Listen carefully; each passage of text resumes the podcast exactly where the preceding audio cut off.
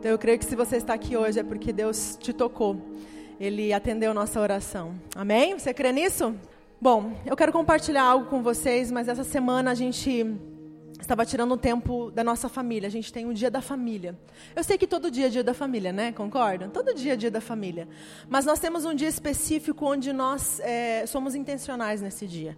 A gente sai com os nossos filhos, a gente faz algum programa, mas não só pelo lazer, mas para ser muito intencional, para a gente ensinar alguma lição para eles, para a gente poder ouvir o coração deles, para que a gente possa saber o que está acontecendo nos pensamentos, o que, que eles estão pensando, o que, que eles estão sentindo.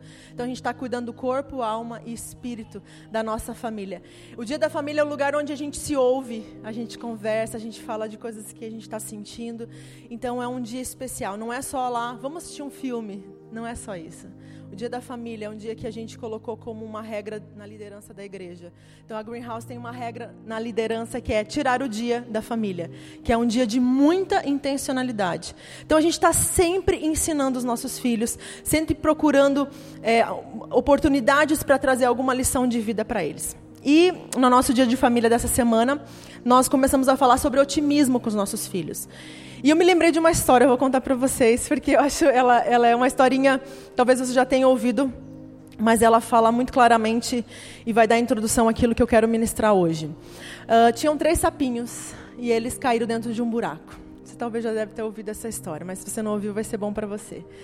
E eles caíram nesse buraco e ficaram desesperados lá dentro, tentando sair. Começaram a pular, pular, pular, pular, pular, pular nesse buraco. E eles não alcançavam a borda, eles não conseguiam chegar. E eles pulavam e pulavam, e eles começaram a ficar cansados, mas eles estavam tentando, não, tavam, não queriam desistir, começaram a pular. Até que um sapinho aparece na borda. E esse sapinho que aparece lá na, no alto, na borda do buraco, fala: vocês vão morrer aí dentro. Não tem como sair desse buraco. É muito fundo. Com certeza vocês vão morrer. Não tem o que fazer. Não tem como sair daí. Por mais que vocês pulem, vocês não vão conseguir sair desse buraco. E os sapinhos começaram a pular, pular, continuavam pulando. Só que dois deles começaram a pensar: é verdade que ele falou, nós nunca vamos sair daqui. É muito alto esse buraco. Com certeza a gente vai morrer. E eles foram aos poucos desistindo de pular, foram para um cantinho e morreram. Mas teve um terceiro que ele continuou pulando, pulando, pulando, pulando, sem parar, sem parar, parar. E ele foi pulando um dia, dois dias, e a perninha dele foi ganhando músculo, e ele foi ficando cada vez mais forte, cada vez mais forte, e daqui a pouco ele puf, deu um salto e conseguiu sair para fora. E o sapinho que tinha aparecido na borda, que tinha falado né, que eles não iam conseguir, falou assim: Como que você conseguiu sair? Eu, eu não acredito que você conseguiu sair desse buraco. Era quase impossível sair desse buraco. Ele fez assim. Ele era surdo. Ele conseguiu sair porque ele era surdo. Moral da história: para você ser vitorioso na vida, muitas vezes você precisa se fazer de surdo. Porque muitas vezes nós ouvimos coisas demais e a gente condiciona a nossa mente a viver aquela, aquelas palavras que lançaram sobre nós. E aquele sapinho que era surdo, ele não ouviu, então ele acreditou em si mesmo. Eu contei essa história para os meus filhos de uma forma bem lúdica, para que eles entendessem sobre otimismo, sobre determinação. E, e essa história ela tem a ver com aquilo que eu quero falar com vocês sobre é, como que a gente muitas vezes nós somos condicionados e como que a nossa mente ela está condicionada muitas vezes a viver fracassos, derrotas, medos e esse essa história então eu utilizei para ensinar os nossos filhos porque criança Uh, quando a gente fala de filhos, a gente está sempre ensinando algo. Né? Quando a gente fala de filho, é uma escola eterna. A gente sempre está ensinando algum princípio, algum valor. E eu nunca esqueço de uma ministração que minha irmã fez na Rede Jovem, isso tem mais de 10 anos atrás. E ela falou sobre, o título da mensagem dela era Aprendendo a Lidar com Não. Quem, não sei o pessoal da Rede Jovem que lembra dessa palavra. Realmente, naquele dia nos impactou muito, porque foi uma palavra assim, uau, é verdade, a gente... Se, se tem uma lição que é valorosa, que é valiosa, é aprender a lidar com não. Né? Uma criança que não sabe lidar com não, ela vai ser um adulto infeliz. Então, o, aprender a lidar com não é muito importante, é uma, é uma lição muito importante né, para todos nós. E uma criança, ela precisa é, ouvir não. Certa vez eu ouvi, né, eu e o Michel ouvimos de um, de um casal que a gente estava falando sobre criação de filhos, filhos pequenos e tal, da importância de, de falar não para a criança, de dar limites para os filhos pequenos. E esse pai nos falou assim: Ah, eu não fico falando não toda hora para o meu filho, ele já vai receber não demais na vida. O pior engano que existe, que um pai pode ter, o maior, o maior engano é pensar que eu não falando não agora, eu estou poupando os meus filhos. Porque na verdade a vida vai falar não para ele e ele não vai saber lidar. Porque quando não vier mesmo, e ele vem da sociedade, ele vem do trabalho, ele vem na faculdade, ele vem no namoro, ele vem. O não ele vai vir na vida dessa criança. Só que se eu não preparar eles agora, eles vão, não vão saber lidar com a situação. E não é só aprender a lidar com não, é aprender a gerenciar as emoções que esse não produz. Porque falar não para um filho é fácil, né? Quem é pai aqui? Levanta a mão. É fácil falar não. Não pega, não faz isso, não faz aquilo. A gente fala não o dia inteiro. Falar não é fácil. Agora, gerenciar as emoções que esse não produz, que é o, o difícil porque daí gera frustração, daí gera ira, daí gera decepção, e daí agora entra nós para gerenciar essas emoções, para que eles possam então ser adultos emocionalmente maduros. Porque se você vê um adulto que é emocionalmente imaturo, provavelmente ele não foi castrado. Na psicologia a gente fala de castrado, de castração, de receber nãos. Não, você não pode entrar aqui. Não, você não pode fazer isso. Uma criança que tudo pode, que tem acesso a tudo, que faz tudo, ela não foi castrada. E todo excesso, ou de amor, ou de castração, gera transtorno. Então nós precisamos colocar nãos. Nós precisamos colocar limites para as crianças, para que ele possa ser um adulto emocionalmente saudável. Tá? Então, isso para a gente poder entender da importância que é lidar com não, aprender a lidar com não. Então a gente cresce aprendendo a lidar com não. Né? A vida vai dar não para gente. A gente vai aprender a lidar com as frustrações. Nós vamos aprender a lidar com as decepções. A vida vai nos ensinar. Os nossos pais vão nos ensinar. Mas será que a gente sabe lidar com sim? Quando eu pensei na ministração que minha irmã tinha trazido, aprendendo a lidar com não, eu falei, ah tá, vou fazer uma ministração, aprendendo a lidar com sim. Porque muitas vezes a gente está tão condicionado e aprendeu isso desde berço a lidar com não, a gente ouve muito não. Mas será que a gente sabe lidar com sim? Quantos de nós já nos sentiu inadequados com sim? Você já teve pensamento assim, não, isso não pode ser para mim. Ah, não, isso é bom demais. Não, não, isso aqui é, é para outra pessoa. Não, não pode ser para mim. Não, isso não, não, não pode ser. Ou isso é ousado demais para mim. Ai, não, eu não consigo tal coisa. O que, que, é isso? Eu me sinto inadequado com sim. Aquilo que é para mim, eu acho que não, não, não é, não pode ser para mim. Isso não pode ser verdade. Isso é bom demais para ser verdade. E a gente começa a recusar aquilo que é o sim também. Então nós também precisamos aprender a lidar com o sim. Porque os nossos pais nos ensinaram a lidar com o não. A vida nos ensinaram a lidar com o não. Os consultórios de terapia estão ensinando, estão cheios de pessoas querendo aprender a lidar com os nãos da vida.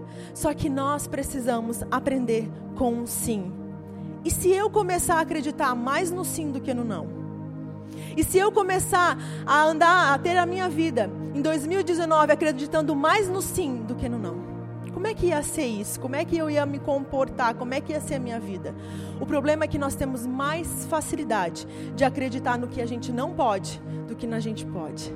A gente tem mais facilidade de acreditar nas mentiras do que na verdade.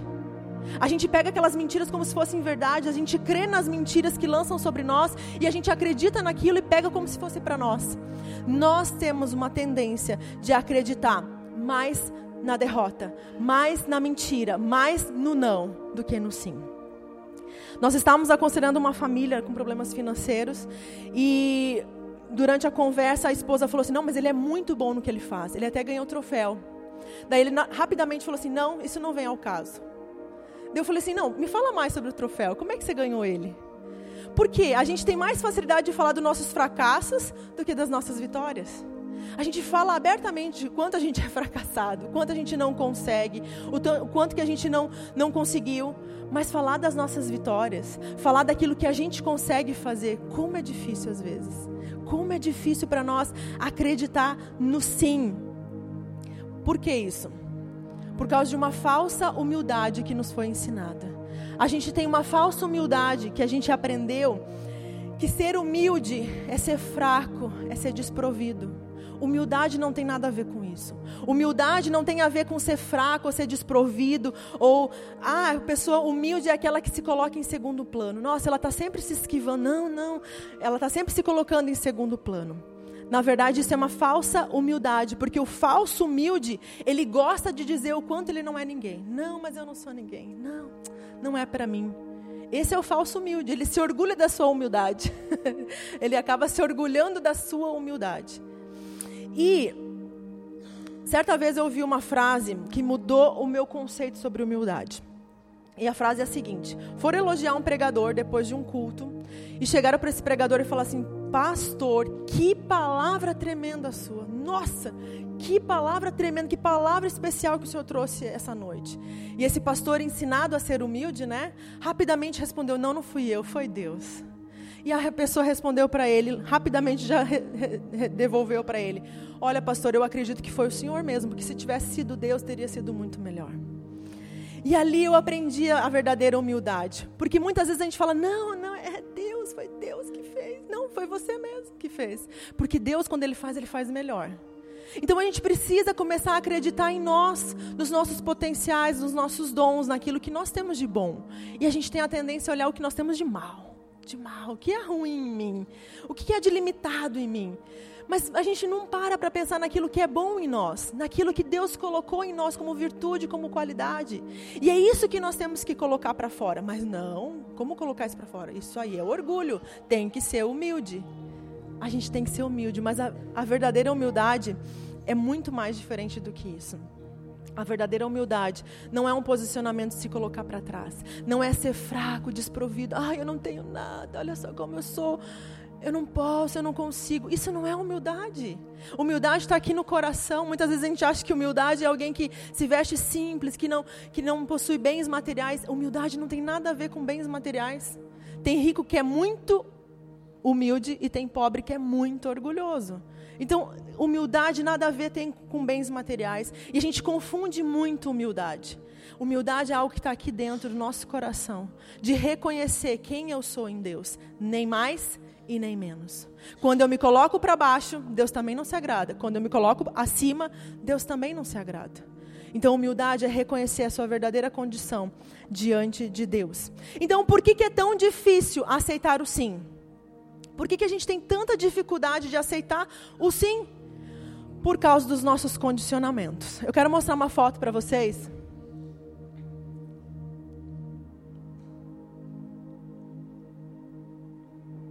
Na verdade, é um GIF lá.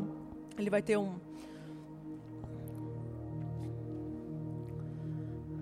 Essa foto é até a Daya brincou, né? Você tinha que falar uma coisa da mente, né? Falei, é. Nosso cérebro, ele é formado por neurônios. Isso aí são neurônios, tá? Esses neurônios, eles têm ramificações. Vocês estão vendo ali as ramificações que eles têm. Através dessas ramificações, eles criam conexões. Estão vendo as conexões que eles estão criando? Eles estão, ó, eles se juntam um com o outro, tá vendo ali? Essas conexões, elas são responsáveis por armazenar pensamentos, experiências, memórias. É ali nessas conexões que estão criando todos os teus pensamentos, as tuas experiências, as tuas memórias. Tá, se isso aqui está muito confuso, assista divertidamente. Sabe aquele filme? Vocês vão entender o funcionamento do cérebro também, de uma forma bem divertida. É um filme bem legal que fala sobre como é que funciona nossos armazenamentos de memórias. É muito especial você poder assistir ele com essa visão, né? Mas se você quer entender como é que realmente funciona, é assim. E ali, essas experiências são armazenadas. Então, quando você começa a repetir algo por muito tempo, fazendo a mesma conexão sempre, sempre aquele mesmo caminho, fazendo aquela mesma conexão, os seus neurônios, eles vão se criando uma relação com aquelas emoções. E aí o que, que acontece? Você, vamos supor, se você se irrita, diariamente você tem uma atitude de ira, de estar irritado, o teu cérebro vai acreditar que é assim que você é. Ele vai sempre agir da mesma maneira. Porque ele criou uma conexão e ele se fortaleceu nessa conexão. Se você se sente vítima, se você tem uma, uma, uma tendência a se sentir vítima, isso ali vai ser tua maneira de ser. Porque você criou uma conexão, essa conexão por você fazer isso todas as situações e todas as vezes, isso o teu cérebro vai se identificar e ele vai acreditar que você é isso, ele vai sempre responder da mesma maneira. Nós temos um livro da, da doutora Carolina Leaf, é, a gente, eu sempre gosto de leitura e a gente indica, se você quer saber sobre mais sobre esse funcionamento do cérebro, essa doutora ela explica tudo isso aqui de uma forma bem mais clara. Ela fala assim que o nosso cérebro funciona como se a gente ela é uma neurocientista, né? Então ela explica que nosso cérebro ele vai criando uma estrada. Essa conexão que acontece ali, esse caminho que eles se ligam, é como se fosse uma estrada. E cada vez que eu vou passando pela essa mesma estrada, ela vai pavimentando. Assim ela explica. Toda vez que eu passo pela mesma estrada, ela vai pavimentando. Então, quando eu preciso ter uma reação, o meu cérebro vai para onde? Para a estrada pavimentada, para a estrada conhecida, para a estrada mais fácil de passar, porque ela já está pavimentada.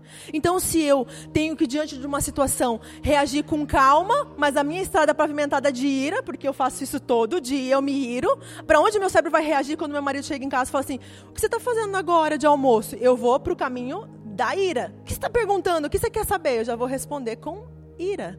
Porque é o caminho pavimentado do meu cérebro. É o caminho que meu cérebro conhece. Então ele vai por esse caminho que foi construído. Ficou claro? Tá? Olha, agora eu quero que vocês, eu quis trazer isso para que vocês possam entender o quanto isso é importante. Muitos têm pavimentado o caminho do fracasso.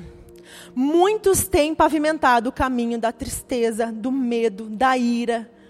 E tem isso tão forte, tão arraigado dentro deles, que eles só agem dessa maneira. Por isso que aqui na Greenhouse a gente fala muito de renovação da mente. Se você frequenta aqui mais tempo, você percebeu que a gente fala muito sobre renovação da mente. Porque não adianta eu mudar o exterior se eu não mudar o interior. Eu posso mudar o meu jeito de vestir, eu posso mudar o meu jeito de falar, mas se eu não mudar o modo de pensar, se eu não mudar aqui essas conexões que precisam ser refeitas, eu vou continuar, eu vou continuar indo pelos caminhos pavimentados. Eu vou continuar indo pelos caminhos conhecidos. Então, quando eu tenho que reagir diante de uma situação, o meu cérebro vai, sem que eu queira. Por isso que Paulo fala: o que eu quero, eu não faço, o que eu não, não né, o que eu não quero. Ele ficou naquela confusão em Romanos 7. Mas depois, em Romanos 12, ele fala: transformai-vos pela renovação da mente. Em Romanos 7 ele está confuso sobre essa coisa, o que eu quero fazer eu não faço, quando eu ver eu estou fazendo a coisa errada, quando eu ver eu estou mirando. E depois em Romanos 12 ele fala, transformai-vos. Como que você vai conseguir ser transformado? Pela renovação da mente. Então nós precisamos criar novos caminhos, novas conexões neurais, nós precisamos criar novos caminhos no nosso cérebro, para a gente começar a agir de forma diferente, a pensar de forma diferente, a gente se mover de forma diferente. Eu tinha muitas dessas estradas pavimentadas dentro de mim. E tenho ainda algumas, tá? Eu tenho algumas ainda para vencer. Mas eu e o Espírito Santo tivemos um trabalho muito difícil, muito trabalhoso, para criar novos caminhos. Eu, durante muito tempo, acreditei é, em mentiras. Eu, durante muito tempo, acreditei em sentenças que lançaram sobre mim. Eu, durante muito tempo, me condicionei ao meio que eu vivia. E eu fui condicionando meu modo de pensar, meu modo de agir. Eu, durante muito tempo, acreditava que os sonhos que tinha no meu coração não eram para mim. Não, mas eu tenho esse sonho aqui, mas não, não pode ser para mim. Acho que eu nunca vou realizar ele. E eu comecei a condicionar o meu pensamento. E, e, esse condicionamento também, porque as estradas pavimentadas do nosso cérebro, ela também controla as nossas emoções. E as nossas emoções, elas são controladas também por essas estradas. E eu fui perdendo o ânimo, eu fui perdendo as forças, eu perdi a capacidade de sonhar e de acreditar em mim. E muitos, muitos como eu também acreditei que o sofrimento era uma virtude que Deus apreciava. Eu falava, não, mas é que realmente, se eu sofrer para Cristo, isso é bom, Deus se agrada. Né? Se eu ficar sofrendo e sofrendo, então se eu estou sofrendo agora, então isso deve agradar a Deus. E eu não era a única, eu sei que muitos líderes, muitos homens espirituais que creem que quanto mais a gente sofre para Deus, mais Ele nos ama. E isso é uma mentira. E eu acreditei muito tempo nessa mentira. Eu acreditei que quanto mais necessidade, quanto mais privação, mais espiritual eu ia ser. E com esse pensamento que muitos líderes têm e eu também tinha, a gente foi banindo da igreja a alegria, a gente foi banindo da igreja o prazer. E isso não se encontrava mais. As pessoas começaram então a viver uma realidade de fardo. E o que a gente tem visto hoje são pastores que têm tirado a sua própria vida. Porque o fardo é pesado demais que é imposto por uma falsa espiritualidade. Então a gente aprendeu coisas erradas, a gente acreditou em mentiras e a gente começou a carregar fardos pesados demais no ministério. E muitas pessoas têm desistido, muitas pessoas têm desanimado, muitas pessoas têm desistido da igreja. Tem muitos desigrejados. A porcentagem assim é, é, é, é assustadora de pessoas que não frequentam mais igreja, porque eles vieram e eles não encontraram aquilo que eles realmente tinham que encontrar, que é Cristo, aquele que liberta, aquele que é alegria, aquele que é a paz. Porque o reino de Deus é paz, justiça e alegria no Espírito Santo. Então, esse é o, é o slogan, né? esse é o nosso tema na Greenhouse. O reino de Deus é paz, justiça e alegria no Espírito Santo. É isso que nós cremos, é isso que nós queremos viver e é isso que nós declaramos. E é isso que a gente tem vivido aqui como igreja, como povo, quando a gente se reúne então, se você está aqui, você vai se alinhando a essas verdades que a gente declara aqui que a gente quer viver. Amém? Mas para que vocês entendam sobre essa questão dos condicionamentos que nós temos, eu quero que você abra em 1 Samuel. E lá em 1 Samuel a gente vai, vai ler uma história, ela é um pouquinho longa, mas eu gostaria que a gente pudesse ler ela inteira. É a história de Davi. Para que a gente possa olhar com essa outra ótica 1 Samuel 17.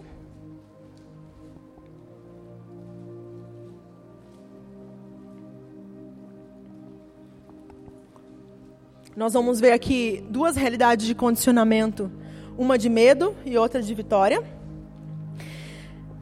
E eu quero que você olhe para esse texto dessa forma. 1 Samuel 17, vamos começar do 4, tá? Porque então havia um, um gigante enfrentando o exército de Israel chamado Golias, tá? No verso 4, no versículo 4 começa assim: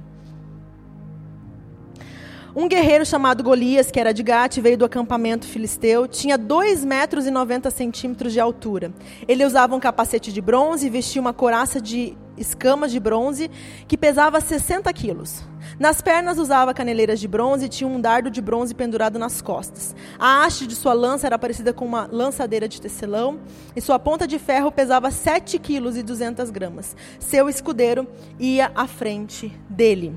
Continuamos ali. Golias parou e gritou às tropas de Israel: Por que vocês estão se posicionando para a batalha? Não sou eu um filisteu e vocês servos de Saul? Escolha um homem para lutar comigo. Se ele puder lutar e vencer-me, nós seremos seus escravos. Todavia, se eu vencer e puser fora de combate, vocês serão nossos escravos e nos servirão. E acrescentou: Eu desafio hoje as tropas de Israel. Mande-me um homem para lutar sozinho comigo. Ao ouvirem as palavras do filisteu, Saul o rei, né? E todos os israelitas ficaram atônitos e apavorados. Então a gente vê nitidamente uma situação, uma circunstância de muita intimidação, de muito medo. Eles foram tomados pelo medo. O próprio rei, que tinha que ser o corajoso, né? Ele estava lá se tremendo de medo, ele todo o exército dele, ninguém conseguia enfrentar esse tal de Golias. Vamos ver lá no versículo uh, 28. Então Davi vai lá até os seus irmãos no campo de batalha, que o pai falou assim: vai levar provisões, vai levar pão para os seus irmãos. E Davi então vai no campo de batalha e chega e ouve essa toda essa intimidação que Golias está lançando sobre eles. E olha só que o que, que acontece no versículo 28. Quando Eliabe, o irmão mais velho de Davi, ouviu Davi falando com os soldados, ficou muito irritado com ele e perguntou: Por que, que você veio até aqui? Com quem deixou aquelas poucas ovelhas no deserto? Sei que você é presunçoso e que o seu coração é mau. Você veio só para ver a batalha. E disse Davi, o que fiz agora? Será que não posso nem mesmo conversar? Ele então se virou para o outro e perguntou a mesma coisa. Mesma coisa. E os homens responderam-lhe como antes. As palavras de Davi chegaram aos ouvidos de Saul, que mandou chamar. Davi, disse a Saul: Ninguém deve ficar com o coração abatido por causa desses filisteus. Teu servo irá lutar com ele. Respondeu Saul: Você não tem condições de lutar contra esse filisteu. Você é apenas um rapaz e ele é um guerreiro desde a mocidade. Olha só. Davi, entretanto, disse a Saul: Teu servo toma conta das ovelhas de seu pai. Quando aparece um leão ou urso e leva uma ovelha do rebanho, eu vou atrás dele, dou-lhes golpe e livro a ovelha da sua boca. Quando se vira contra mim, eu pego pela juba e lhe dou golpes até matá-lo. Teu servo pode matar um leão e urso, esse filisteu incircunciso será como deles, pois desafiou o exército de Deus vivo. O Senhor que me livrou das garras do leão e das garras do urso, me livrará, me livrará das mãos dos filisteus. Uh, e ali, então, ele, Saul tenta colocar a armadura, de, a armadura dele em Davi. Davi falou assim: Não, eu não consigo andar com toda essa armadura. Ele vai lá no rio, pega umas pedrinhas, pega a funda dele que ele estava acostumada, e ele vai então em direção a Golias. E quando Golias vê ele, vamos ver lá. Uh, quando Golias vê ele, versículo 42 olhou para o Davi com desprezo, viu que era só um rapaz ruivo de boa aparência e fez pouco caso dele. Imagina, ele era um gigante de quase né, 3 metros de altura, experiente. E quando ele vê Davi vindo lá só com uma funda, com um estilingue, com umas pedrinhas, ele começa a chacotear, começa a tirar sarro e desprezar Davi. Só que Davi então olha para ele, olha lá no versículo. Uh, 47. Todos os que estão aqui saberão que não é por espada ou por lança que o Senhor concede vitória, pois a batalha é do Senhor e ele entregará todos vocês em nossas mãos. Quando o filisteu começou a vir na direção de Davi, ele correu para a linha de batalha para enfrentá-lo. Tirando uma pedra do seu alforde, arremessou com a tiradeira e atingiu o filisteu na testa, de modo que ele ficou encravada e ele caiu dando com o rosto no chão.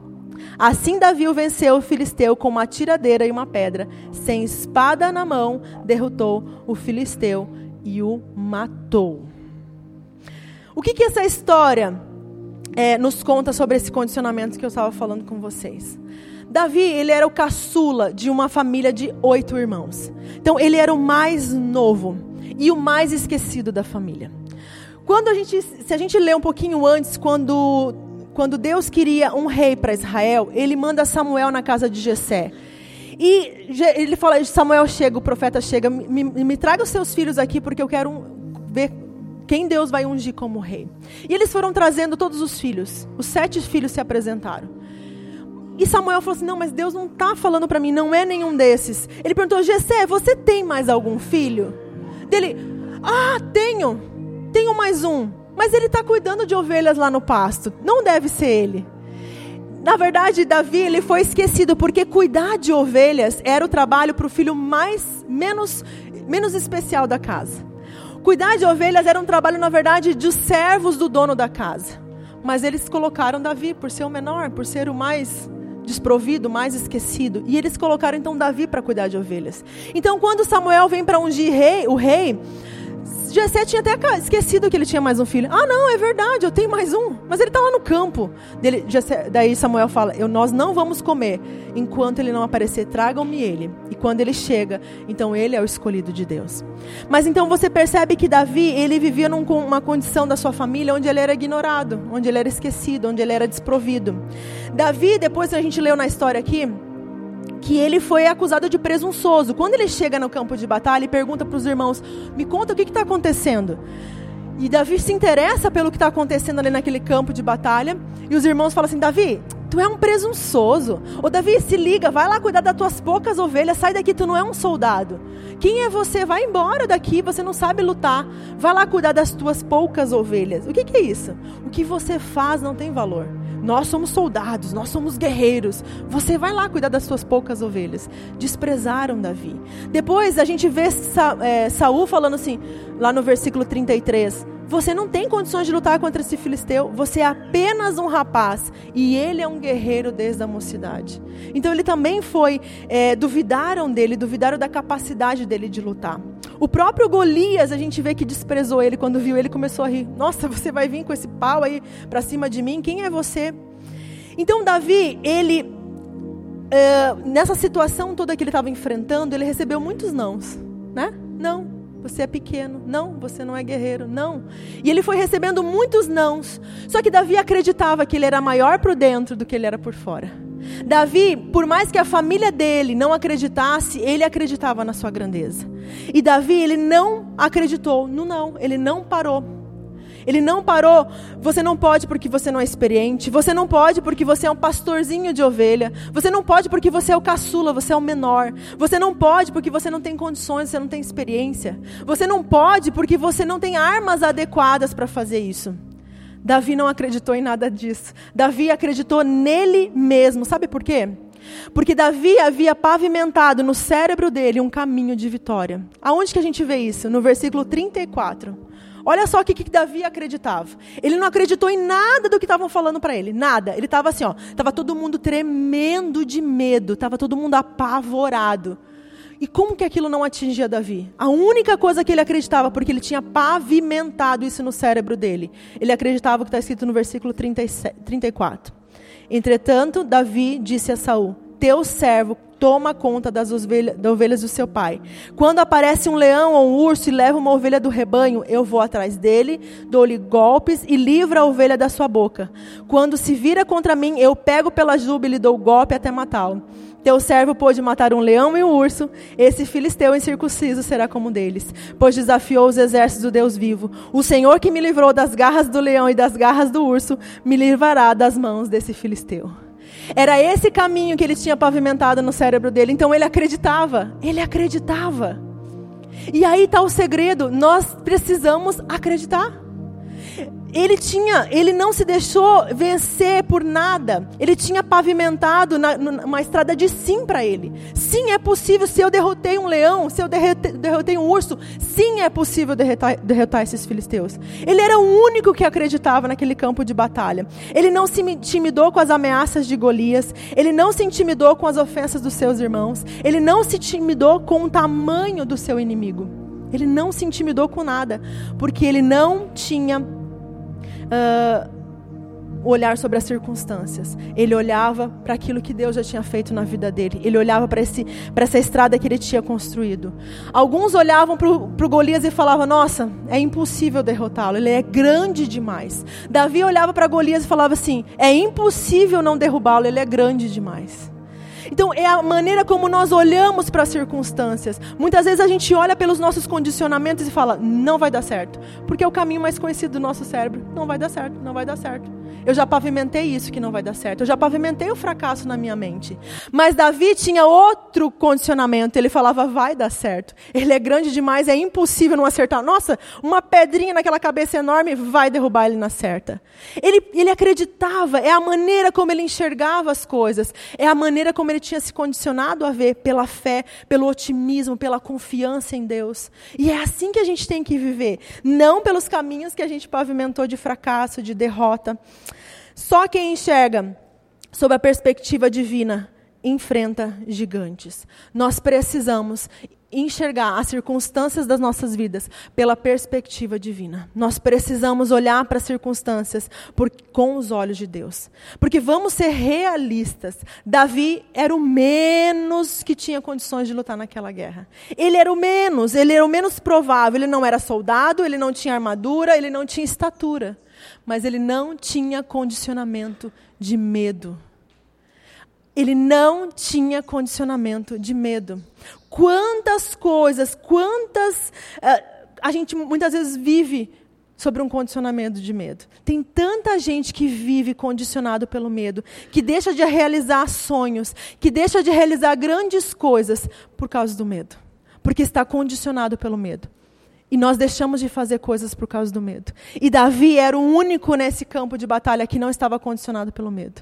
Todos eles estavam condicionados pelo medo, mas Davi ele acreditava. Davi havia aprendido a pensar com Deus, a trabalhar com Deus. Ele aprendeu isso. E o nosso secreto, no nosso tempo com Deus, é onde nós construímos uma história com Ele. É onde nós construímos uma história de confiança. É no secreto que você constrói uma história de ousadia, que você pavimenta um caminho de vitória. É no teu secreto com Deus que você vai pavimentando esse caminho de vitória, de ousadia, de confiança. E Davi tinha isso, Davi ele fazia isso. As maiores batalhas que nós conquistamos é no secreto. Eu vou repetir. As maiores batalhas que nós conquistamos é no secreto. Davi já veio para o campo de batalha vitorioso. Ele não foi lá no campo de batalha para se empoderar. Ele já veio empoderado, porque ele tinha o secreto com Deus. E quando ele teve que enfrentar qualquer circunstância, ele não temia o tamanho, ele não temia o tamanho do gigante que vinha, o tamanho do problema que vinha, porque ele tinha já a sua confiança firmada no secreto. É nesse secreto que nós travamos as maiores batalhas da nossa vida. É no secreto que a gente trava as batalhas sobre o perdão. É no secreto que a gente trabalha as batalhas contra nós mesmos. É no secreto que nós conseguimos adquirir coragem para enfrentar a vida. É no secreto onde as maiores batalhas contra o orgulho são travadas. É lá que nós vencemos. É lá que nós nos empoderamos. Vocês muitas vezes veem a gente aqui como pastores, como líderes, muitas vezes, né, no micro, pegando o microfone e ministrando, mas vocês não sabem as batalhas que nós enfrentamos no secreto para estar aqui. Nós enfrentamos lutas contra nós mesmos para a gente poder estar onde a gente está.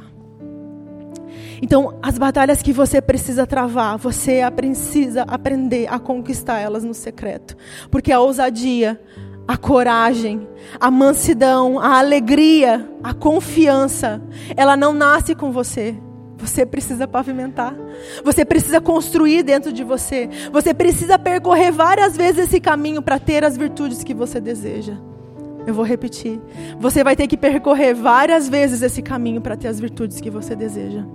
Muitas vezes a gente quer ser manso. Ai, vem aqui, vem, vem aqui na frente. O pastor ora comigo porque eu preciso ser manso. E a gente libera uma oração e essa oração ela é poderosa para liberar a matéria-prima para Deus agir na tua vida. Mas você vai ter que, no teu secreto, percorrer várias vezes esse caminho. Até que essa virtude seja tua. Até que você conquiste ela. Porque daí você fala: Não, mas o pastor orou, eu recebi aquela palavra, eu fiz aquele curso e eu achei que eu ia ser manso depois disso. Não, você não vai se tornar manso por causa de uma oração, por causa de um curso, por causa de um, de um sermão. Você se torna manso porque no secreto você pavimenta isso, você vai passando por isso, você vai entendendo, você vai incutindo, você vai pensando nisso, você vai vivendo isso, você vai fazendo escolhas conscientes sobre isso. E cada vez que você escolhe pelo certo, que você não toma esse caminho, mas você toma esse, você vai pavimentando esse caminho da mansidão, da alegria, da ousadia. É quando nós enfrentamos o nosso medo que nós nos tornamos ousados. Não é assim, não, eu preciso me sentir ousado para depois eu enfrentar o.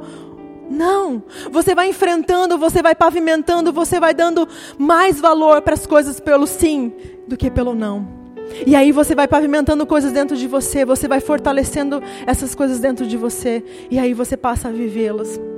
Davi, ele se escolou no campo. O campo foi um, uma escola de Deus para Davi. O campo, quando ele cuidava de ovelhas, ele foi, ele foi é, sendo ensinado ali a ser rei. Davi não soube ser rei no palácio. Davi foi sendo rei ali no campo quando ele cuidava das ovelhas. Esquecido quando os, os irmãos se achavam os, os bambambãs que estavam lá lutando no campo de batalha. Davi estava lá cuidando das poucas ovelhas do seu pai.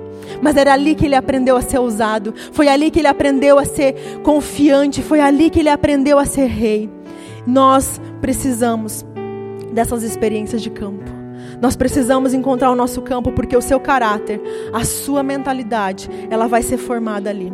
Davi foi forjado na sua coragem, na sua valentia, na su no seu caráter, quando ele cuidava no campo. Quando ninguém via, ele falava: Mas Deus está vendo. E eu vou fazer, eu vou dar o meu melhor aqui no campo. Quando ele deu o meu melhor, onde ninguém conseguia ver, naquele secreto, onde ninguém mais olhava, quando ele deu o seu melhor, ele foi levado para o palácio, ele foi levado para o trono. Nós precisamos ter uma vida de secreto. É nesse secreto que nós vamos conquistar as, as maiores batalhas da nossa vida. Mas muitas vezes a gente não quer passar por isso. É no secreto que nós forjamos o nosso caráter. É no secreto que nós vamos fortalecendo virtudes dentro de nós, virtudes que Deus colocou dentro de nós e já estão lá. Mas é que a gente dá mais valor para as coisas ruins que nós temos. A gente dá mais valor para as coisas negativas, para os nossos fracassos, para aquilo que a gente não pode, para aquilo que a gente não consegue. Josué 1:8, eu gostaria que você abrisse. Josué 1:8 está falando da mesma coisa que eu estou falando para vocês agora, sobre pavimentar. Eu falo pavimentar porque é, eu gostei dessa dessa definição que essa, essa psicóloga neurocientista trouxe, que ela falou que essas estradas pavimentadas. E eu gostaria que enquanto eu estivesse falando, você fosse pensando nas suas estradas. Que você fosse pensando nas estradas que você tem pavimentadas dentro de você. Que eu creio que Deus vai fazer algo hoje, amém? Em Josué 1,8 fala assim: Seja forte e corajoso. Não, perdão. 8, estou lendo 6. O 8 fala assim: Não deixe de falar as palavras deste livro da lei e de meditar nelas dia e de noite, para que você cumpra fielmente tudo o que nela está escrito. Só então os seus caminhos prosperarão e você será bem-sucedido. Deus chega para Josué e fala: Josué, você precisa meditar na palavra dia e noite. E o que, que é isso? Você precisa pavimentar esse caminho na tua mente. Você precisa ler essa palavra, você precisa incutir essa palavra, você precisa viver essa palavra, você precisa entender essa palavra. Só então os seus caminhos serão bem-sucedidos. Só então você terá sucesso. Só então você deixará de ser um fracassado. Só então você deixará de ser covarde. Só então você deixará de ter medo. Se você meditar dia e noite nessa palavra. Isso aqui é para nós um caminho para que a gente possa colocar coisas boas dentro de nós. Começar a colocar promessas, verdades, colocar luz, porque a verdade, a Bíblia diz que ela liberta. Ela liberta do medo, ela liberta da ansiedade. A verdade, quando eu começo a incutir ela, quando eu começo a criar um caminho no meu cérebro de verdade, não de mentira, mas de verdade, eu começo a ter uma nova vida. Eu começo a viver de uma forma diferente. É o que diz Romanos 12, 2. Transformai-vos. Isso é, uma transformação vai vir na tua vida quando você renovar a tua mente. Renovar fala de criar novas, novos caminhos. Renovar fala de criar novas conexões neurais. Eu pensava assim, mas agora eu penso diferente. Eu achava, me sentia fracassado, mas agora eu li na palavra e eu criei nela que eu posso, que eu tenho vitória, que eu vou conseguir. E aí eu começo então a acreditar. Quanto mais eu meditar, mais eu vou acreditar. A Bíblia diz que a fé vem pelo ouvir e ouvir a palavra de Cristo. A fé vem pelo ouvir. Quanto mais eu ouvir, quanto mais eu meditar, mais fé eu vou ter. Mais é, fortalecido no meu eu interior é você. Quanto mais eu ouvir, quanto mais eu meditar, quanto mais eu medito na verdade, eu menos espaço eu vou ter para mentira. Quanto mais eu acreditar na verdade, menos eu vou acreditar na mentira. O diabo ele vai sempre querer combater a verdade com a mentira. Mas a questão é no que, que você está prestando atenção. No que que você mais presta atenção? No que que você mais presta atenção? Naquilo que você focar, isso você vai se tornar. Provérbios 23, 7 diz assim: Assim como imagina a sua alma, assim ele é. Assim como imagina na sua alma, assim ele é. Quanto mais eu me focar na derrota, eu vou me tornar um derrotado. Tudo vai dar errado para mim. Porque eu acredito na derrota. Porque eu vou enfrentar um gigante, eu já vou derrotado. Eu vou ser derrotado mesmo. Então, aquilo que eu me focar, nisso eu vou me tornar. No que, que você tem acreditado? No que, que você tem acreditado? No que, que você tem pensado ultimamente? No que, que você tem pensado? No que, que você dá mais valor nos seus pensamentos? Eu preciso reforçar alguns pontos com vocês. O primeiro deles, a mentira nem sempre é algo fora da realidade. Quando o diabo vem falar coisas para nós, você fala, mas, mas isso parece verdade. E a gente acredita porque ela nem sempre, ela nem sempre é algo fora da realidade. Porque Moisés era gago. E quando Deus fala para Moisés, Moisés, vai lá falar para o rei, vai lá falar para ele, para o faraó. Moisés falou assim, mas eu não sei falar, eu sou gago desde a infância, eu não sei falar. Então essa era uma verdade. Quando Deus vai falar com Gideão, ele fala, eu sou o menor da minha tribo. E essa também era uma verdade. Quando Deus chama Davi, ele também era o menor, ele era o caçula. Essa também é uma verdade. Ele era só um rapaz. Agora, Deus não os via assim. Deus não os via assim. Era a maneira como eles se viam. Eu sou gago. Eu sou o menor da minha tribo. Eu sou. Mas Deus vê a gente de uma forma diferente. Você tem limitações, sim.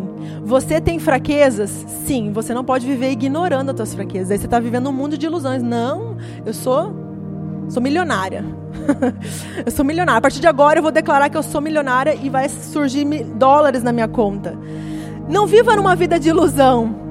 Mas Deus enxergava esses homens conforme o seu design original. Deus ele nos enxerga assim como ele nos criou. Então ele conseguia olhar para Moisés e falar assim: Não, você vai conseguir falar. Você vai abrir a boca e as minhas palavras vou colocar na tua boca. Gideão, você vai na tua força. Você é o menor, eu sei que você é o menor, mas você vai na tua força e você vai conseguir derrotar. Deus enxergava esses homens e nós precisamos nos enxergar pelas lentes de Deus. Esse era o segredo dessas, desses homens que tiveram vitória na Bíblia. Eles começaram a se enxergar pelas lentes de Deus. Nós não podemos nos enxergar como a sociedade nos vê, como a família nos vê, mas como Deus nos enxerga. O que Deus diz a teu respeito? O que, que Deus diz ao teu respeito? É nisso que você tem que acreditar. É nisso que você tem que se apegar. Aprenda a olhar pela perspectiva de Deus. Esse é o segundo ponto. Aprenda a olhar pela perspectiva de Deus. Ezequiel estava diante de um vale de ossos secos. Ele estava lá olhando aqueles ossos e Deus perguntou Moisés, é, Ezequiel: esses ossos podem viver? Ezequiel olhou o que, que eu vou falar para Deus agora, né? Se eu falar que não, eu vou falar: Senhor, tu sabes. E, e, aqueles ossos voltaram a viver. Porque Deus não enxergava uns ossos, Deus enxergava um exército. Deus ele enxerga já lá o resultado. Nós enxergamos aqui a circunstância, não é, é só ossos, eu não estou enxergando nada. Mas Deus já enxergava o resultado final. Deus ele está sempre olhando o resultado final. Ele está sempre olhando para você e vendo o propósito para o qual ele te criou. Ele não te olha agora, ah, eu sou um fracassado, não, mas eu pequei, mas eu caí. Não, mas eu te vejo lá. Você é vitorioso, você vai vencer. Eu te vejo em vitória. Deus está sempre enxergando nós na, na reta final e nós nos enxergamos aqui, tão pequenos tão desprovidos, tão incapacitados, sem as armas adequadas, sem capacidade nenhuma, se sentindo com medo. Mas Deus está nos enxergando lá. Ele falou assim: Eu sonhei algo grande para você, porque quando eu te criei, eu te criei por um propósito. Você talvez não está vivendo esse propósito agora, mas eu estou enxergando ele lá. Você pode dizer que é gago, você pode dizer que é o menor, mas eu te enxergo fazendo uma grande, tendo uma grande vitória. E assim Deus empoderou esses homens. E nós nos empoderamos quando nós passamos a olhar pela perspectiva de Deus. Quando você passa tempo com Deus, quando você fica ouvindo as verdades de Deus ao teu respeito, seja na palavra, seja por uma palavra que você recebe de alguém, que alguém te libera a vida. Quando você passa ouvindo as verdades de Deus ao teu respeito, você passa a ter os olhos de Deus sobre as circunstâncias. Esse é o grande segredo. Você passa a acreditar em você mesmo porque Deus acredita em você. Gente, se Deus acredita em você, quem é você para não acreditar? Deus acredita em você. Quem é você para não acreditar? Nós não podemos viver a quem e nem além daquilo que Deus, quando olha para nós, aquilo que Ele sonha, aquilo que Ele vê. Por isso eu preciso perguntar, Deus, quando você olha para mim, o que você vê? Deus, quando você olha para mim, o que você vê? Você já fez essa, essa pergunta para Ele? você vai se surpreender com as verdades que vão sair do coração de Deus para a tua vida. E são essas verdades que vão te sustentar. Quando eu tinha estradas pavimentadas dentro de mim eu me sentia, não, eu não vou conseguir, eu não posso, não é para mim. Eu comecei a ouvir verdade de Deus ao meu respeito. Quando eu comecei a ouvir verdade de Deus ao meu respeito, eu comecei a pavimentar e eu me levantei novamente para sonhar, para ser alegre. Nós precisamos criar dentro de nós as verdades que Deus diz a nosso respeito. E não as mentiras, e não ficar acreditando nas mentiras.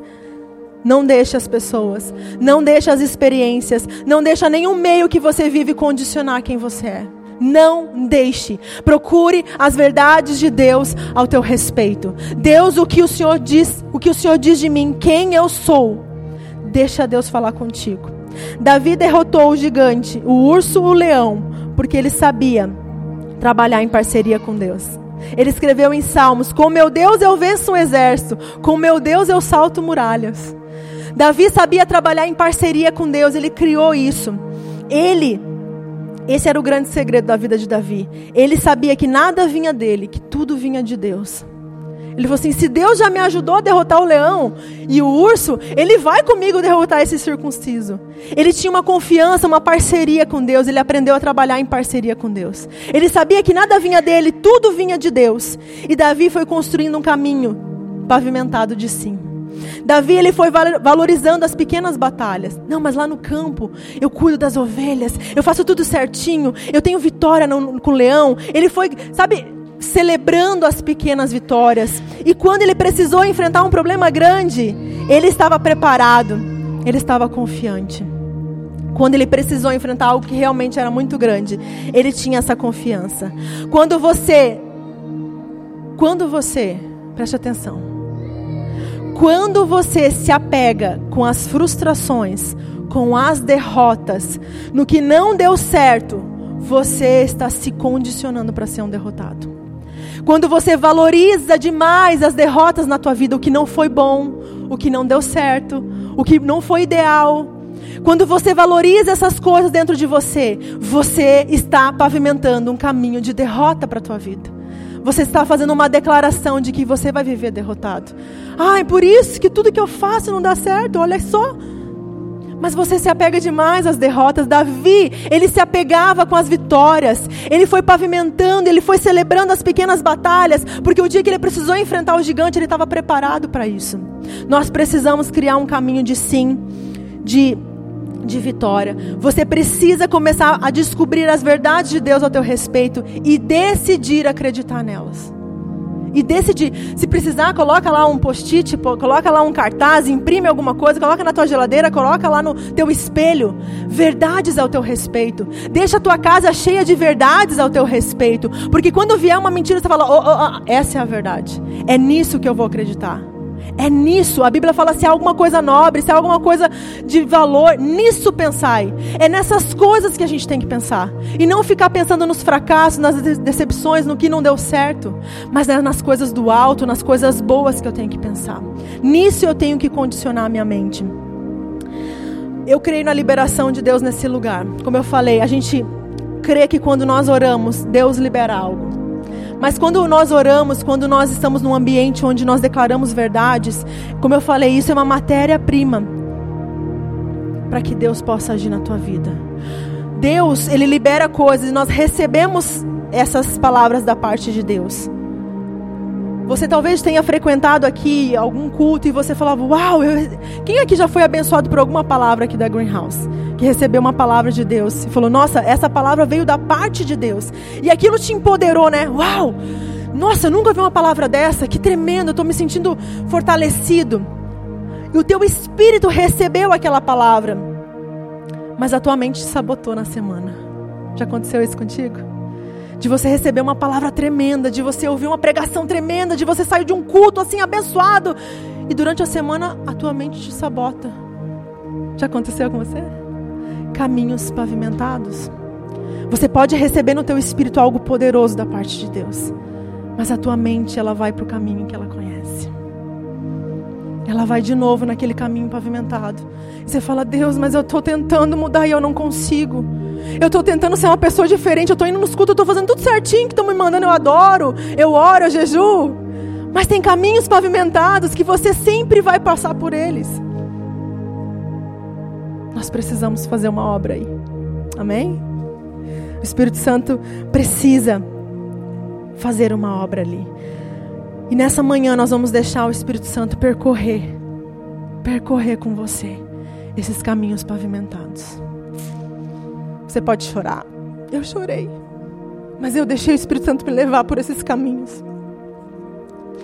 Deixa o Espírito Santo te conduzir por esses caminhos pavimentados na tua mente. E deixa ele destruir um a um. Para que você comece a criar novos caminhos, novas conexões, um novo pensar, renovação de mente. Você vai começar a pensar diferente, você vai começar a agir diferente, você vai começar a sentir diferente. Você vai ser uma nova pessoa quando você tiver a mente de Cristo. Quando você tiver a mente de Cristo.